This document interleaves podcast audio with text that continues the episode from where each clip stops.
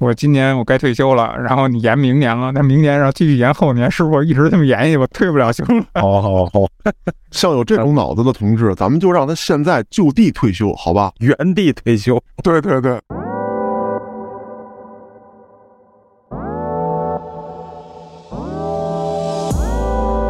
我觉得这个事儿对郭哥的影响应该是在哪儿啊？就是有一批本来能早点陪郭哥一起玩的人，他们得延迟了。对，哦，对，这是郭哥作为已经先走一步的，那不是这个先行一步，可还行我。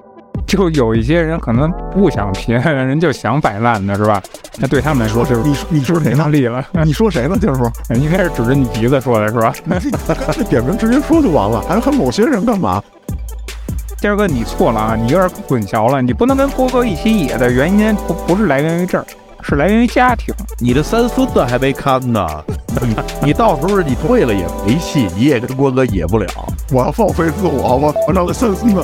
谁家的三孙子？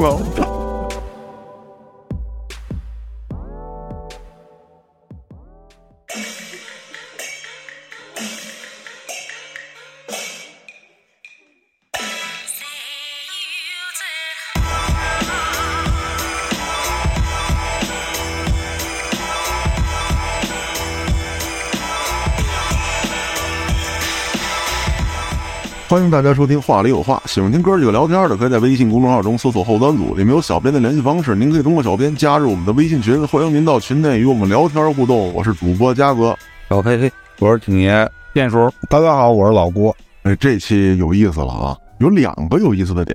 嗯，第一个有意思的点呢，是咱们前一段时间啊，好不容易啊，重新开始了线下录制，哥几个也见了面了，也聊了，也侃了。哎，这回又整到线上录制了。为什么呢？这是因为嘛呢？因为我们又陆续都发烧了，这回我都没躲过去啊，一个都没跑了。最早的一个应该是挺爷吧？对，我是二月二十七号第一波。对我这是有病毒，我就得赶紧给弄上，不能不能赶在你们后边，赶在你们后边耽误事儿。我是按照节气来的，我惊蛰中的招。据我所知啊，咱们这症状里边，好像郭哥跟彩姐是最严重的。嗯，因为他俩是在医院传的，比较浓烈这个病毒。彩姐说是比这个小刀拉嗓子那个新冠那会儿还要刺激一万倍。他主要是高烧三四天吧，四天，完了不断的剧烈咳嗽，咳的他这个内脏啊都快移位了。我也是咳嗽发烧。但是我去医院做了那个甲流那鼻拭子了，说我不是，那你多冤呀！啊，大夫说那可能不准啊，不排除啊，然后也给我开了奥司他韦回来吃了，现在已经好多了。我是也咳嗽，然后呢，这次比较严重的这个情况是头疼啊，头晕目眩，因为上一次疫情的时候啊，呃，我没什么大反应。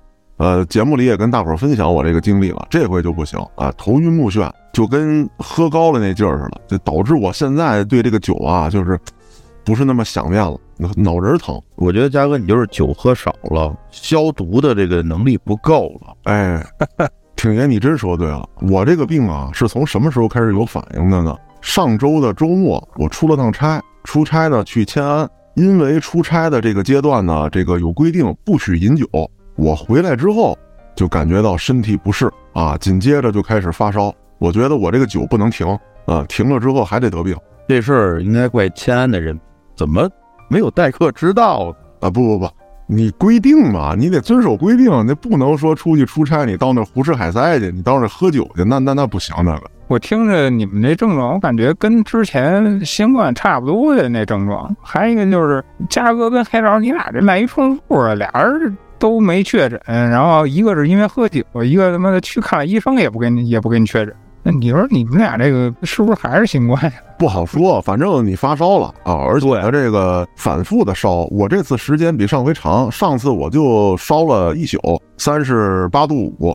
这回呢，我是四天，就是降下来又烧上去，然后烧上之后降下来之后又起来啊，就反反复复的烧。黑老师要是说他之前没阳，他现在感染了，很合理啊。那嘉哥一个缺酒导致的，你就别跟着掺和了。我这肯定是消毒不当，你知道吧？目前我已知的啊，就是新冠可以导致嗅觉、味觉消失，这个好像没有。对反正我没有啊，身边的也我也没听说因为甲流丧失这个嗅觉的，对吧？我也没有，我早上吃拉面可香了。但我的症状跟之前一样，我之前也没有，我之前就是左耳失聪，还记得吗？当时聊来着，然后这回是右耳还是我说这回还是左耳失聪，啊，哦那你左耳就是有毛病。但是我我不发烧的时候我不失聪，也就是说，挺爷一发烧，左耳就失聪，是吧？不，我怀疑我我有可能是复阳了，嗯，你是不是中耳炎呀？应该不是，我去医院看过，耳朵非常的干净，没有问题。我这种听不见，就是好像就那会儿开玩笑说，感觉脑子里塞了一把大鼻涕，把这个耳朵堵上。人家说他妈塞棉花，你塞把大鼻涕，你说以后你这职业你怎么干？听不见法官说话，不 真是真是听不见的，我都老得说您大点声，不好意思。法官告诉说您要这样啊，您您哪儿退休吧？不，我回头我考虑去弄一个助听器试试。哎，这靠谱。那这个郭哥刚才正好提到退休了，说退休之前啊，我一上来说今天有两个比较特殊的、比较有意思的，一个是说大家又线上录了，再有一个呢就是郭哥突然的出现，没有一点点防备，也没有一丝征兆。还有一个，你刚才啊跟大家一说退休了这个事儿，我估计有的听众就想，你看这是不是最后一期节目呀？那咱也不至于集体退休吧？对，人家郭哥来的理由很充分啊。郭哥刚开始质疑来着，为什么他后来乱入啊？是因为刚开始呢说没想着说这期节目让郭哥来，因为人郭哥人家自由人嘛。郭哥是已经退休了，对，哎，人家的郭哥观点很明确，说服了我们，就是你们谁退休我？你们凭什么聊退休不叫上我？说的我竟无言以对，所以我们重新录制了这期节目。对，其实我们刚开始节目已经接近尾声了，然后黑老师就把好几个 G 的这个内存全删掉了。我真想得开我啊！言归正传啊，既然都说到退休了啊，那这次聊的呢，这也真不是提前退休啊，咱们这次聊的是延迟退休。对，国家的政策呢，马上也要公布了。说是今年，但是还没有正式的公布。然后这个李强总理呢，这个回答记者问的时候也说了，我们会在合适的时间啊，逐步的去推行这个政策啊。那咱们也就不要有什么猜测了，这个事儿肯定是板上钉钉的，就看什么时候公布，然后具体内容是什么。咱们在这儿呢，就是想分享一下这个大家的看法还有观点。郭哥作为已经先走一步的，那不是这个先行一步可还行，我就是先行退休了的啊。作为两个极端嘛，就是咱们肯定要等着啊，延迟退休。郭哥先行退休，给大家分享一下什么叫退休，退休生活是什么样子的。退休的心态什么样？退休啊，就是首先他不用担心这早上上班迟不迟到，然后呢，你也不用去着急挤地铁、公交啊什么这玩意儿，啊，开车也不用管它堵不堵，想几点起几点起，起来之后想干嘛干嘛，有大把的充裕的时间，然后也不用有什么压力啊，或者说看谁脸色，反正我觉得就是挺放松的一种状态。当然呢。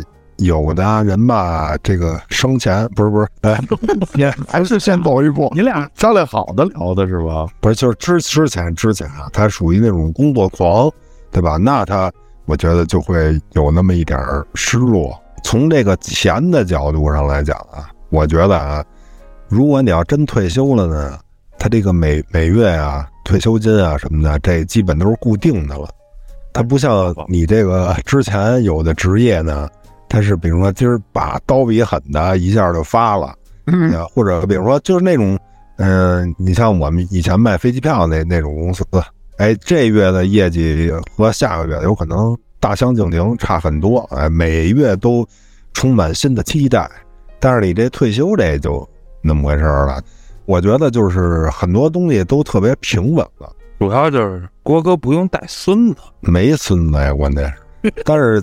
但是听说我这个不要孩子，完了现在想给我当儿子的，这个倒有的是。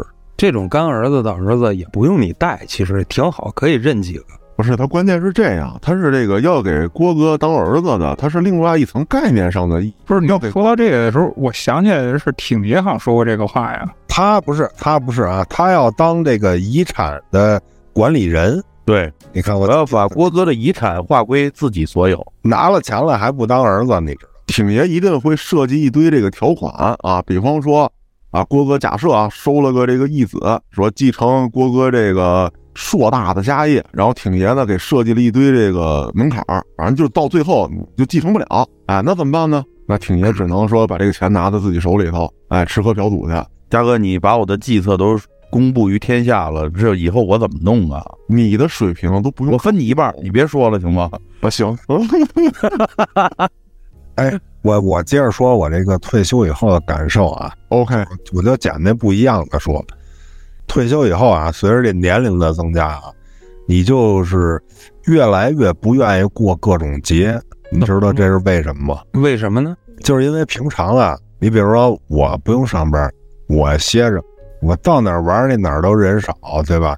嗯一放假可就我就出不去了，所以我就特别不爱过节，你知道吧？你讨厌人多，不是啊，你想啊，本身我这个天天颐和园玩儿去，对吧？周一到周五我到那儿就停车，六日我就没法去，根本连那胡同都进不去。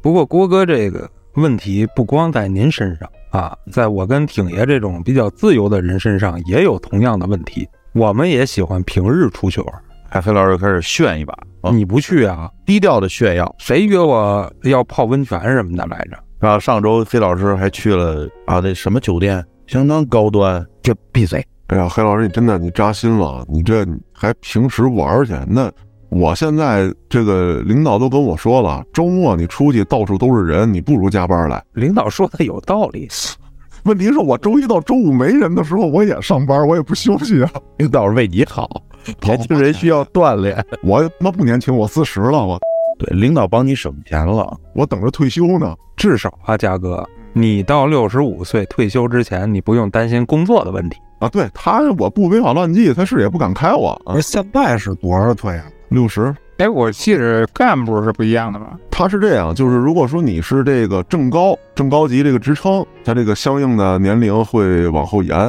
他跟你当什么官儿没什么关系啊。当然了，你要说你你到你在国务院上班，那是单说啊，那单论那个。法律的规定是女五十，然后女干部五十五，然后男的统一是六十，这是法律规定。那具体的可能有一些变化吧，政策上。但是就是说到年龄这个事儿，我就刚才就想说，呃，郭哥虽然是最有发言权的，啊，但是呢，他呢体会的是四十岁左右的人享受退休的生活。怎么说呢？年富力强，精力旺盛，所以他的退休生活非常的丰富多彩。那么你真的到了六十岁或者六十多再退休的这些人呢，身体肯定是不如四十多岁的身体。然后刚才也崔老师提到了看孙子呀等等的，所以有的人呢，我觉得退休生活呢，可能过得还不如上班时候的生活呢，又有烦心事儿，然后呢也没有那好身体出去耍、哎出去玩了。对，主要是带完大孙子还有二孙子，二孙子完了还有三孙子。三孙子，行，等咱们退休的时候，保不齐就可以什么四孙子、五孙子了。那我也不想过节。好家伙，一堆给我磕头的，我给不起，对你这退休金也不怎么花，除了喝点酒，这就挺费钱的。你喝点便宜的散篓子。那我能熬到退休吗？我喝他妈那个。嘉哥喝的已经够便宜了，我这我跟你说，我这几年这酒真的这档次都腾腾往下掉，越来越便宜，真的。哎，那咱都说到这儿了，那就说说吧。如果说按目前的这个传闻啊，至少也得延到六十五吧，是吧？嗯六十到六十五，咱先不说是否男女都同时到六十五，就说咱们，咱们今儿都是男的嘛。如果说让咱们六十五退休，那大家各自都有什么看法？郭哥先来，郭哥到六十五，只是玩的东西跟现在可能会不太一样，或者说玩的东西还一样，只是强度降低了。对于郭哥来说没有区别。没准玩的更精了。哎，对，我觉得这个事儿对郭哥的影响应该是在哪儿啊？就是有一批本来能早点陪郭哥一起玩的人，他们得延迟了。对，哦，对，这是对比如说嘉哥，本来想是六十一起耍，结果还得再等五年。可不是吧？我是六十打算跟郭哥野去呢，然后结果郭哥还得再等五年。关键嘉哥，嘉哥，嘉哥，你错了啊！你有点混淆了，你不能跟郭哥一起野的原因不不是来源于这儿，是来源于家庭。你的三孙子还没看呢，你 你到时候你退了也没戏，你也跟郭哥野不了。我要放飞自我，我 我那个三孙子，谁家的三孙子？你干嘛还要刻意的攻击三孙子？举例的意思就是，看完三孙子，我估计人均寿命得七十往上了，也耍不动了。我跟你说，挺人，你都不用说看完三孙子八孙子的事儿，郭哥本身就比咱大几岁，他要再等到我六十五，我想玩的时候，很可能有一些项目郭哥已经不能带着我玩了。哎，我就让嘉哥玩我，啊，让嘉哥玩你，我床边伺候去吧，对不对？啊，郭哥跟这儿等着咱俩呢，咱俩不是要分他钱吗？你听见没有，挺爷？啊，合着这嘉哥看完三孙子还得看大爷，这辈子也太苦了。我不要了，钱我不要了，我自个儿玩去。就这个延迟退休对我们有一个很大的影响，等于我 就得晚领，是吧？这个还不知道啊。按照现行的社保制度来说啊，交纳保险满十五年就可以申请享受退休金的待遇。你交多少？那就是说我交多少年了？嗯，我从九七年开始交的，我，你可以退了。那个我听说的这个延延迟退休的这个年限的这个东西，它好像说是要缓步增加的。对对，所以郭哥其实他年龄比咱们大，他如果不是八零后的话，好像他还受的影响不是完全的那种影响。对，说是比如说啊，你往往那个往后推年龄，比如说年龄过一岁，那可能他延一个月，然后嗯逐步的往上往上增，直到他到他那个目标点为止。对，是这么个计划。年龄越大，这个延迟的可能性越小。之前有人问过一问题，特逗，就是说那个，比如说 我今年我该退休了，然后你延明年了，那明年然后继续延后年，是不是一直这么延下去，我退不了休了？好好好，像有这种脑子的同志，咱们就让他现在就地退休，好吧？原地退休，对对对，而且郭哥属于那种就是社会保险自筹自支的这个人员，这种呢退休呢比较灵活。我现在四十五，我保险我都从九七年开始算，我都交了二十六年了。那你要照挺爷那意思，就是说我从九七年交交够十五年，那就是说我二二零一二年我就能能申请退休。不是不是不是不是不是那个意思，就是说你可以比这个六十岁的这个年龄要提前十五年，只是说有资格领取退休金的这个缴费年限，不是说交满十五年马上就可以原地退休，不是这意思。哦，咱们国家的保险制度从九二年才开始有，大部分之前像这个嘉哥他们这种事业单位的，很多实行的是工龄制度，都不是保险制度。不过挺爷，这个灵活就业人员虽然可以提前申请退休啊，但也不是说可以随便提前到多大岁数都行啊。要不你不可能说我四十申请我就一直领退休金领到八十，你这不疯了吗？对对对呀、而且开始领的年龄这是上面说了算呀，所以我就觉得他这个推迟退休整个啊，我这个领的这时间就往后错了。应该是这样的。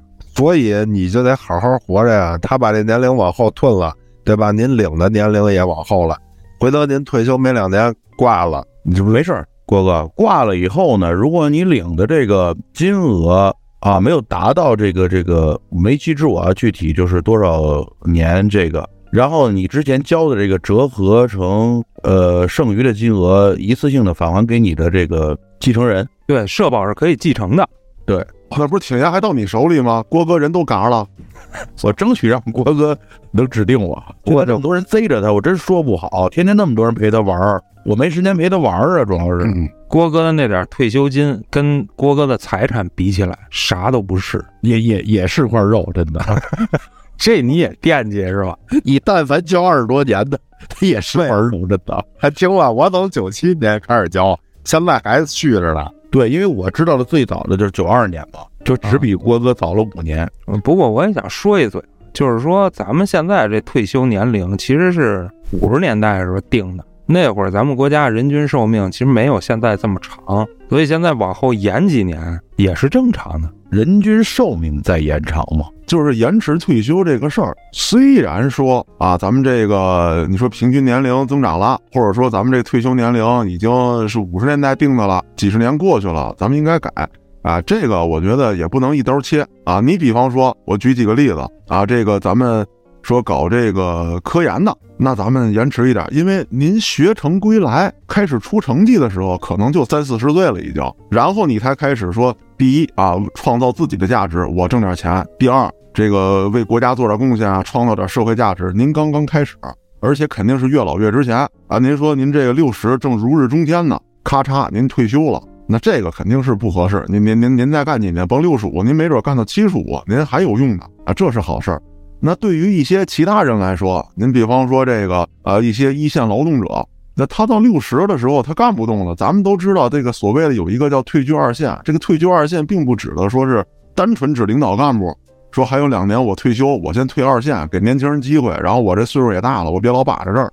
他不光指这些，他有些一线劳动者，他也这样，他干不动了。这王大锤他抡不动铁锤了，是吧？李铁球抡不动铁球了，他往后撤一撤，干点别的工作啊。然后到六十，人家踏踏实实的，别出什么工伤啊，别出事故，人踏踏实实人人人走了，这这挺好。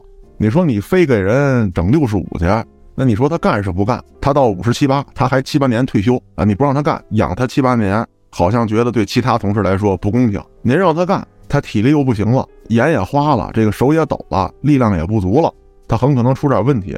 出问题，自己可能受伤，也可能给公家造成这个财产损失，这都不好说。所以说这个东西一刀切是个问题。再有一个就是说，咱这八零后、九零后，您说您好几十年您不改，正赶上咱们这一波您改了，你就你就让我们有点稍微想不开。嘉哥这想不开啊，其实我特别能理解啊。我从嘉哥那个字里行间已经听出他的大意了，就是说什么？就是我想退休。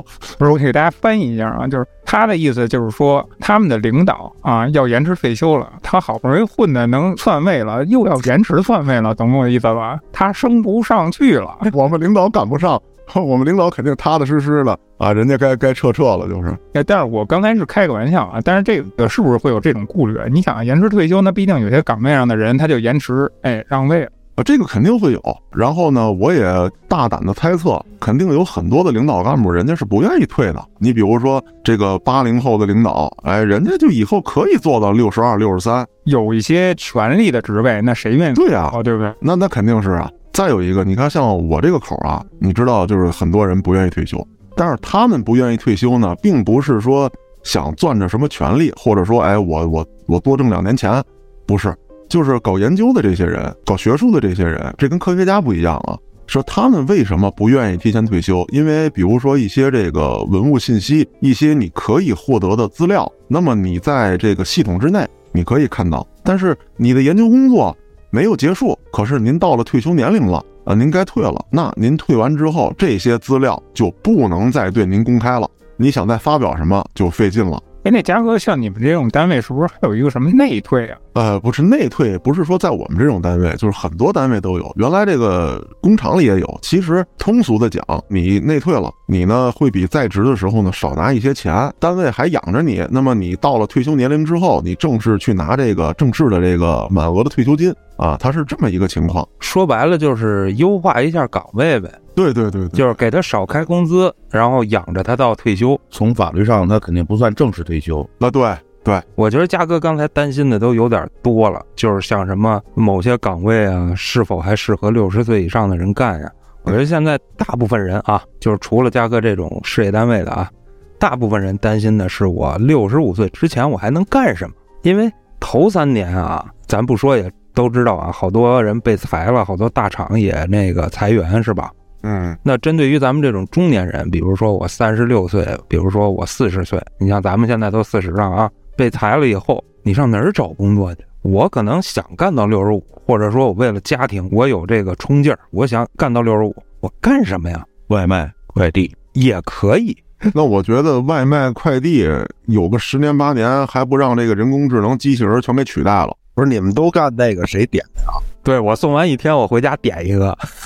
我看了一篇文章，其实跟这个黑老师的也适用。就是现在很多的年轻毕业生，咱们都知道，咱们国家的这个教育体系逐步的完善，对吧？以前义务教育初中上高中甚至职高的都有，现在基本上大学，说实话快普及了。那么带来一个很大的问题就是毕业生就业。那么正常来说，六十岁退休的话是可以，国家包括企事业单位会空出很多的岗位来接纳新的大学毕业生。那么大学毕业生人数不减反增，然后你又延迟退休的话，那么你是想一个企业它的它的容量是有限的，它毕业生自然而然以前可能说五个人争抢一个名额，现在可能就得十个人、二十个人争抢一个名额了。所以和黑老师其实说这个差不多，你三十多岁了，我去换别的工作，别的工作岗位上都有人，而且还延迟退休，机会很少，竞争很激烈，嗯，对吧？郭哥又说了，外卖快递好，以后都是机械化，咔一机器人到门口，家出来拿快递，你说是确实带来一个对于就业是有一定影响的，我觉得。挺爷，你这问题其实我也有点看法啊，就是你的思维其实是停留在就是咱们还是咱们这一一代人，或者说咱们前后的这个这几波人的这种思维上。你知道为什么呀？就是说现在啊，现在人的工作你也说了老龄化是吧？咱们老龄化停留在这一波人，但是生育为什么国家要劝啊？是没人生啊。所以你刚才说新生的，比如十个人挤进去了，然后那那个老那波没走，现在新生的就就他妈五个人，就两个人了。那 两个人往里挤，就不像咱们那会儿那么那么难挤了。已经现在生育率降低了，国家放开了，不代表生育率还会持续走低，也有可能再往后就成爆发式增长了，也是有可能的。这这点我不太看好。咱们那个年代独生子女有没有生三胎的也有。那现在国家既然鼓励生三胎，反正我知道我身边已经有四胎的了，至少二胎的批量是很大的。对啊现在看起来生育率还是降的，或者说还是低的，但不代表几年以后、十年以后，那那个时候人还没退休，呱，大批的人又来了，对啊，是吧？咱不能光看眼前呀。不，我就是往长远看的，因为为什么啊？我看的不是身边儿，我看的是往下一代，然后再下下一代的年轻人，他们的思维模式，他们现在的那种想法。还有一个看过那么一个关于那个小白鼠那么一实验，它是让那个两个仓放在一块儿，让其中一个仓的小白鼠那个就是生活就是比较好嘛，比较富足。然后另一个仓就是投喂的食物比较少，让他们那个生活变得比较艰苦一点。很明显，最后得出的结果就是那个比较富足、生活的更好一点，就跟咱们现在社会一样情况下，他们的生育率，小白鼠生育率啊就明显下降了。我我觉得跟咱们人类其实很贴切。现在年轻人就就是那样的想法，他们在追求自己精神上的生活，他们不想降低自己生活的那个质量，没必要为了孩子去付出，因为他们没没必要在艰苦的环境下为了生存而传宗接代了，你明白吗？我明白，我跟你这么说吧，就是包括富人阶层，包括像这个郭哥这样的阶层，在全中国不到百分之一，你信吗？不我这个我知道，这种嗯，拔尖儿的肯定是不多的，但是有一个不争的事实是，咱们这些年你在担心过吃饱的问题吗？我们不担心，我们在座各位都不担心。但是我告诉你，全中国有六亿人月收入在一千元以下，你觉得他们担不担心？这个数字很庞大，这是国家统计的，不是我说的啊。现在你说饿肚子的人，我觉得可能是没有了，因为咱们国家已经全面脱贫奔小康了。但是啊，你说离富足，我觉得差得太远了。嗯就这个家庭说，我生活已经就是安然无忧了。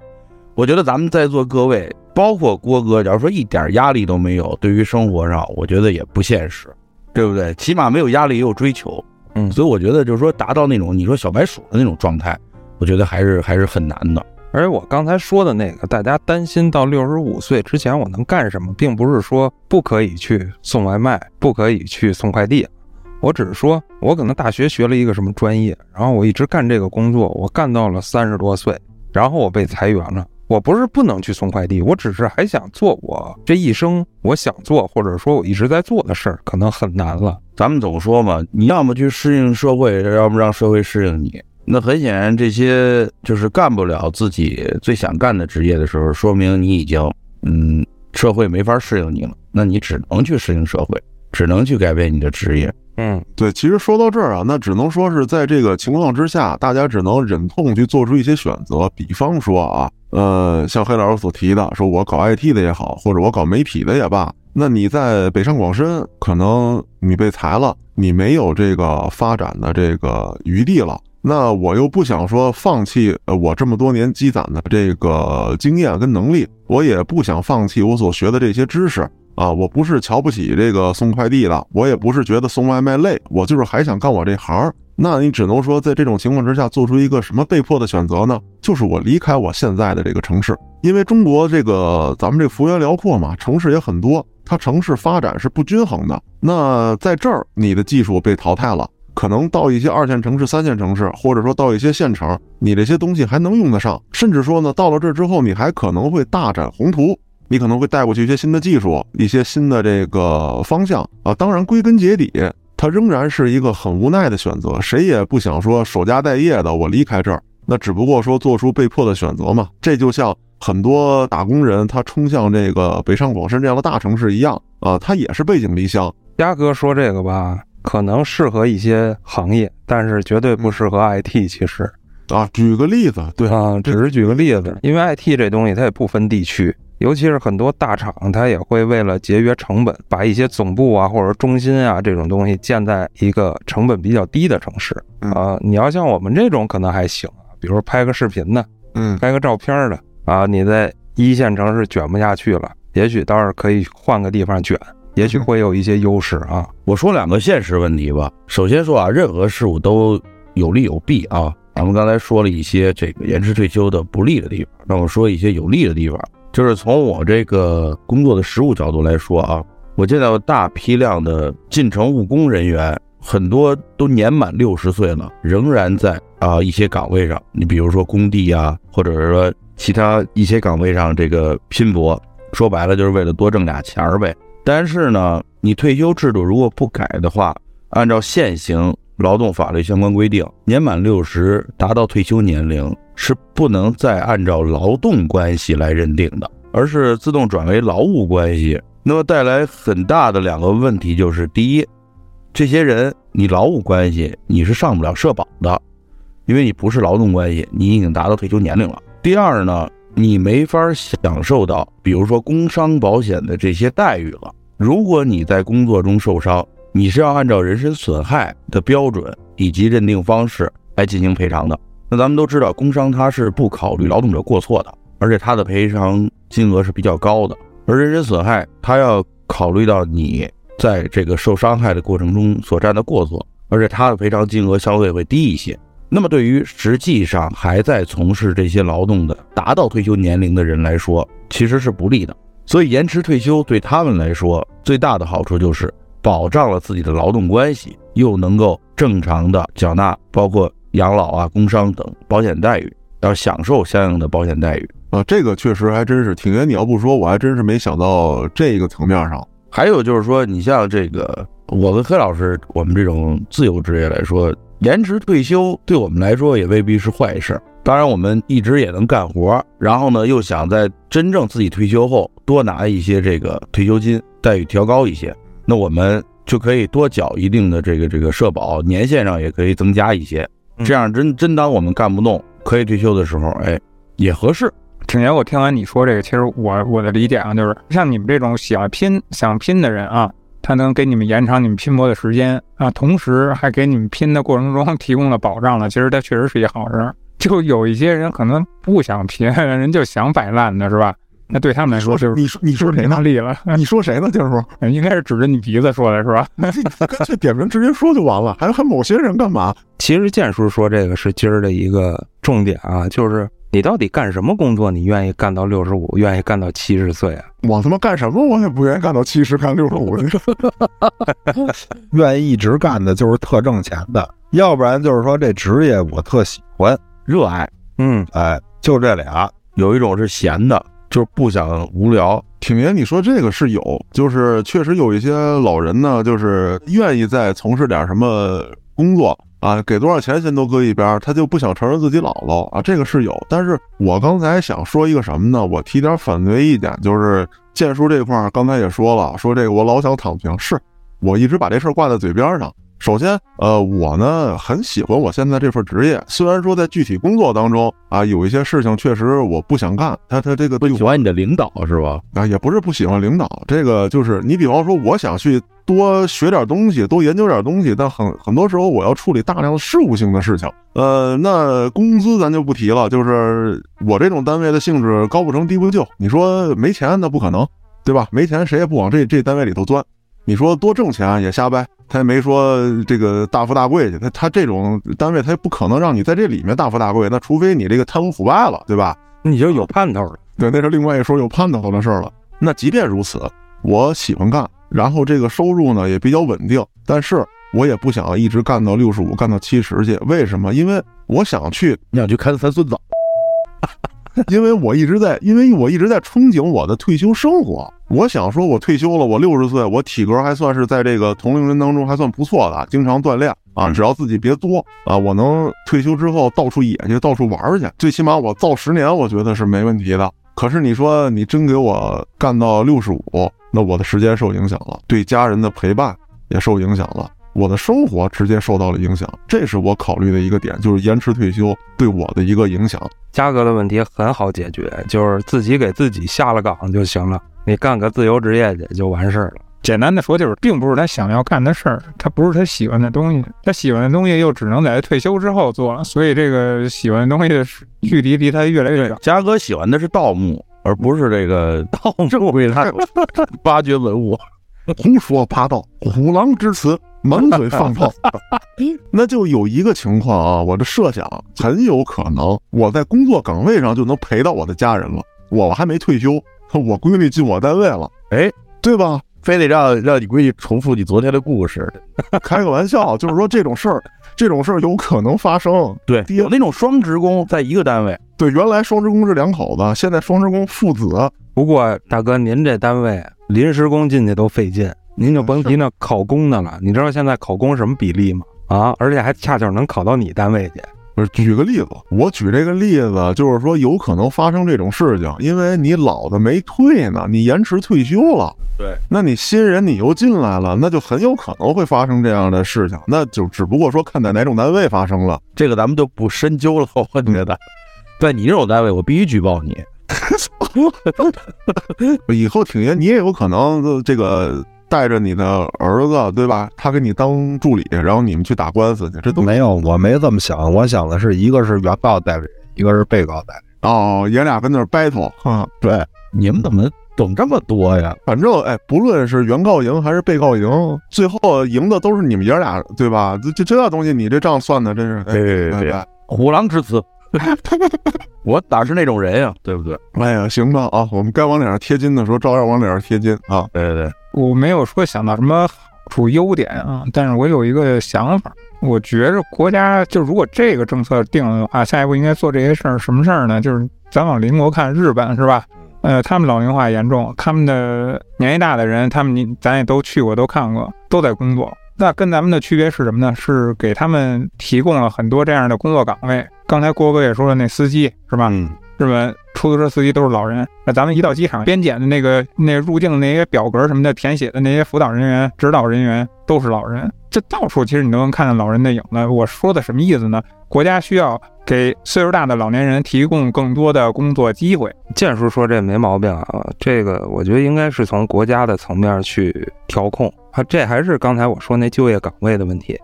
因为你对于普通企业来说啊，如果要是说国家没有要求，那我肯定招年轻的呀，年轻的效率高，不容易出错。只有要求他们说，你们比如要用一百人，那里边需要有多大的一个比例，需要是多大岁数以上的人啊？这样的话，我可以比如说少收你点税啊，或者怎么样的。这倒不是说强制啊，你也可以不用啊，那你就多交税呗。我觉着这种灵活的方案以后应该是会有的。就着这个呢，我正好说一下，就是这回去迁安，我就看到了这个类似的这个情况。他呢是提出一个新的概念啊，就类似于叫这个企业管理社区，什么意思呢？就是原来我这个，比如一个社区或者一个街道，我要盖什么东西，那要不就是我这个政府给点地，弄几个这门面房，然后呃，甭管是哪个公司管理吧，他往外租，我这收收租子也好，收税也好，等等等等的，靠这些方式啊，我要盖一什么东西，我就打报告申请拨款，然后给这修了，给这弄了。他这个企业融进来之后呢，他是这样，就是我首先要利用呃街道之内的劳动力，各个年龄层的，啊，比如说有一些岗位适合老年人的，我就给他调动起来，我让他们去参与。有一些职工，你比如说这个，我老公在工厂上班，那我呢是一个家庭主妇，我没有什么其他的这个工作，那这个企业就要想办法提供一些工作岗位给他们啊。这些工作岗位呢，还都是弹性比较好的。你比方说有一些这个早市，早市的这个管理人员，他可能就早上五点啊到这个十点，他这段时间上班。啊，或者有一些是其他时间上班，就是你既不耽误你这个呃照顾家里，也呢为你提供了一定的工作岗位，包括说这个这需要盖个什么弄个什么，啊，他企业进行投资，投资完了之后呢，他有收益，并且他提供工作岗位，他以这种方式去解决一些的拨款问题，去解决一些就业的问题。其实这个可以借鉴，你比方说社区啊、街道啊，咱们一些需要的岗位，可以考虑考虑这个老年人。像卫生检查呀等等这些工作的，你可能不用说给他专门的雇他做一些零散工，我觉得也是可以的。就定期检查这些活儿，你不用说非得一个月招一个社工给他开个六七千、七八千的，他去干这些工作，对吧？那这些工作可以由这个一些年龄比较大的人去从事。你像咱们这儿比较有特色的小黄人，早晨俩小时，晚上俩小时，对，一天四个小时。虽然工资低点吧，但是基本一天你干别的也不耽误啊。黄人什么？就文明引导员啊。对，早高峰、晚高峰的时候，我不理解，我以为是环球影城里边的呢。你去吧你，就是早七点到九点吧，晚上五点到七点，在这一些比较繁忙的路口，还有公交车站的文明引导员。对你说到这个，黑老师，就前一段时间我见了我一个的哥啊，好像好大哥，把你社会那一套弄过来了。没有，没有，没有。他给我提出了一个，而且他现在正在用，我觉得这招挺好，就是销售人员他用老年人。呵，当然说他卖的产品啊，首先来说肯定是这个适合老年人的一些，这个也是商超产品，肯定是这个合理合法的啊，不是那个歪的邪的，说整骗你点东西什么的，保健品不是那个啊，也不是理疗产品，就是一些商超产品。然后他就找这些老年人啊，因为你们就天天的在这社区里边，哎，跟谁都认识，你也有大把的时间。那你就去推销，就去卖呗，卖完我就给你钱呗。哎，效果还真的就非常好。我觉得这更像直销啊！对对对，老年人的朋友们一听，哦，你卖这你还能挣钱，那我也干呗，这不就变成直销了吗？但直销得咱们国家得有牌照的，没有牌照是不能看。所以你这好大哥的名字咱就先不知道啊。对，先不要知道了啊。我刚才一直想说，给嘉哥就是岁数大了，找一个能喝早酒的工作。我说那你就给我整一地儿，让我当这个夜班保安去。早清六点我下班，我整二两，我回家睡觉去啊。下午我锻炼身体，我到那公园抽大树去，挺好。对，特别合适。既然延迟退休，就让这些人动起来，不能不动干等退休。还有一个事儿很重要，就是这个社保的问题。这好多人现在都觉得交社保没有意义，你们有什么看法？分人，分人。对郭哥来说，交社保没什么意义。包括比郭哥层次再高一些的啊，他已经躺平了。说实话，社保那些钱，就是根本满足不了他日益膨胀的物质需求。他也不在意说我社保我多交多少钱，对吧？医疗人家走的是可能是这种私立医院的医疗，没有啊，这假设啊，我那还一千八起步线的。然后退休，你说你那点退休金还没人家随便买个理财这个返的那个利利息高呢。就是我交社保是为了我妈，你看看，这就说到根儿了，根本不是为了自己，多么无私的人啊！没有，我妈说你必须得上，你这玩意儿不上可不行，知道吧？就是他们那一辈的。我的意思就是说，对于普通民众，甚至说靠工资养活自己的人，交社保是非常有必要的。但对于那种高收入人群、高净值人群，人家真的交不交社保两可。人家随便一个商业保险比这个多的多，那万一三十年河东三十年河西的，所以趁早买商业保险。哎，挺爷，你是不是现在有第二职业了？说出来就逼逼保险。哎，不过说到这儿啊，确实是说到重点了啊。其实咱们一直把这个退休金看得特别重啊，但是相对于美丽国呀什么这种发达国家哈，它虽然也有退休金。